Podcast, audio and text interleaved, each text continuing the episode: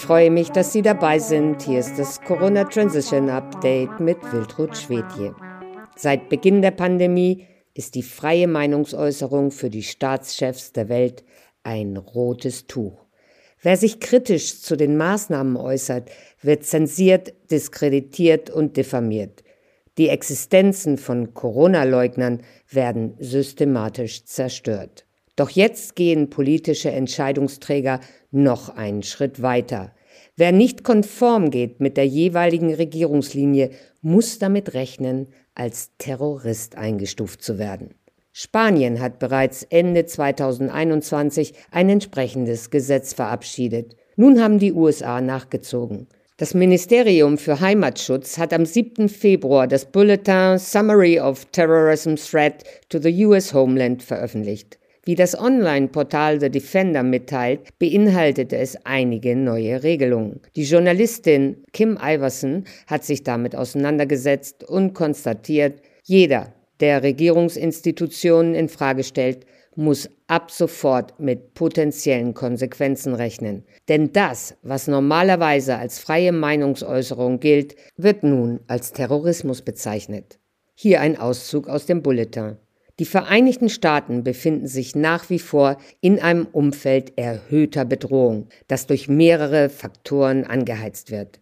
Darunter ein Online-Umfeld voller falscher oder irreführender Narrative und Verschwörungstheorien sowie andere Formen von Falsch- und Fehlinformationen, die von ausländischen und inländischen Bedrohungsakteuren eingeführt und oder verstärkt werden. Wir alle könnten somit in heißes Terrorismuswasser geraten, wenn wir wissentlich oder unwissentlich Fehlinformationen oder Desinformationen verbreiten würden, auch wenn sich die Definition dieser Begriffe ständig ändert, schlussfolgert Iverson. In diesem Rahmen weist die Journalistin berechtigterweise darauf hin, dass sich viele Informationen, die im Laufe der Pandemie von Faktencheckern als Fake News eingestuft wurden, im Nachhinein als Wahrheit entpuppten. Dass es eine Impfpflicht geben würde, wurde ursprünglich als Verschwörungstheorie eingestuft. Dass der Impfstoff die Ausbreitung von Covid nicht verhindert, galt auch als Fehlinformation, betont Iverson. Im Bulletin wird darauf hingewiesen, dass die potenziellen Bedrohungsakteure versuchen könnten, gesellschaftliche Spannungen zu verschärfen, um Zwietracht zu sehen und das Vertrauen der Öffentlichkeit in staatliche Institutionen zu untergraben. Sie könnten Unruhen schüren, die möglicherweise zu Gewalttaten anregen könnten.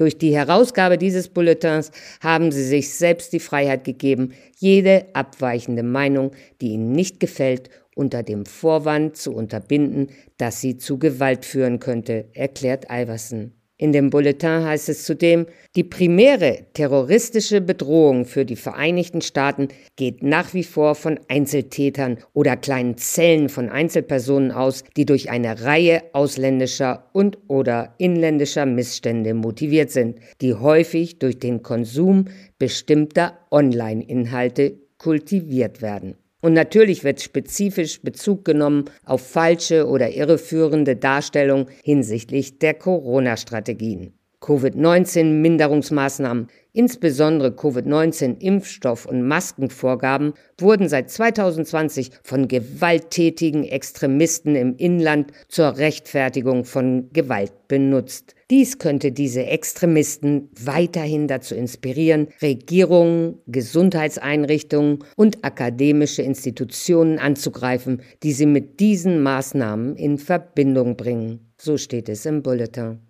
Abgesehen von wütenden Eltern bei Schulausschusssitzungen und wütenden Flugpassagieren kann ich mich an keine gewalttätigen extremistischen Angriffe aufgrund von Covid erinnern, gibt Iverson zu bedenken. Das Bulletin sei ziemlich beunruhigend, resümiert die Journalistin. Denn jede Aussage, die von der Regierungslinie abweiche, werde als potenzieller Inlandsterrorismus bezeichnet. Eine interessante Koinzidenz, die untermauert, dass das Corona-Drehbuch auf weltweiter Ebene greift. Die linkssozialistische spanische Regierung verfolgt hinsichtlich vermeintlicher Desinformationskampagnen die gleiche Taktik wie die USA. Bereits Ende 2021 wurde das neue Gesetz zur nationalen Sicherheitsstrategie verabschiedet. Seitdem gilt Desinformation neben möglichen Angriffen, die vom Meer, aus der Luft oder auf dem Landweg auf Spanien durchgeführt werden könnten, als vierte große Bedrohung der Staatssicherheit. Deshalb beschloss die spanische Regierung eine Reihe von Maßnahmen, um Desinformationen zu verhindern, die die Demokratie gefährden könnten. Und die Entscheidungsgewalt darüber, was Desinformation ist oder was die nationale Sicherheit bedrohen könnte, liegt ab sofort allein in den Händen der Regierung. Diesen und viele weitere Artikel finden Sie auf unserer Website www.corona-transition.org.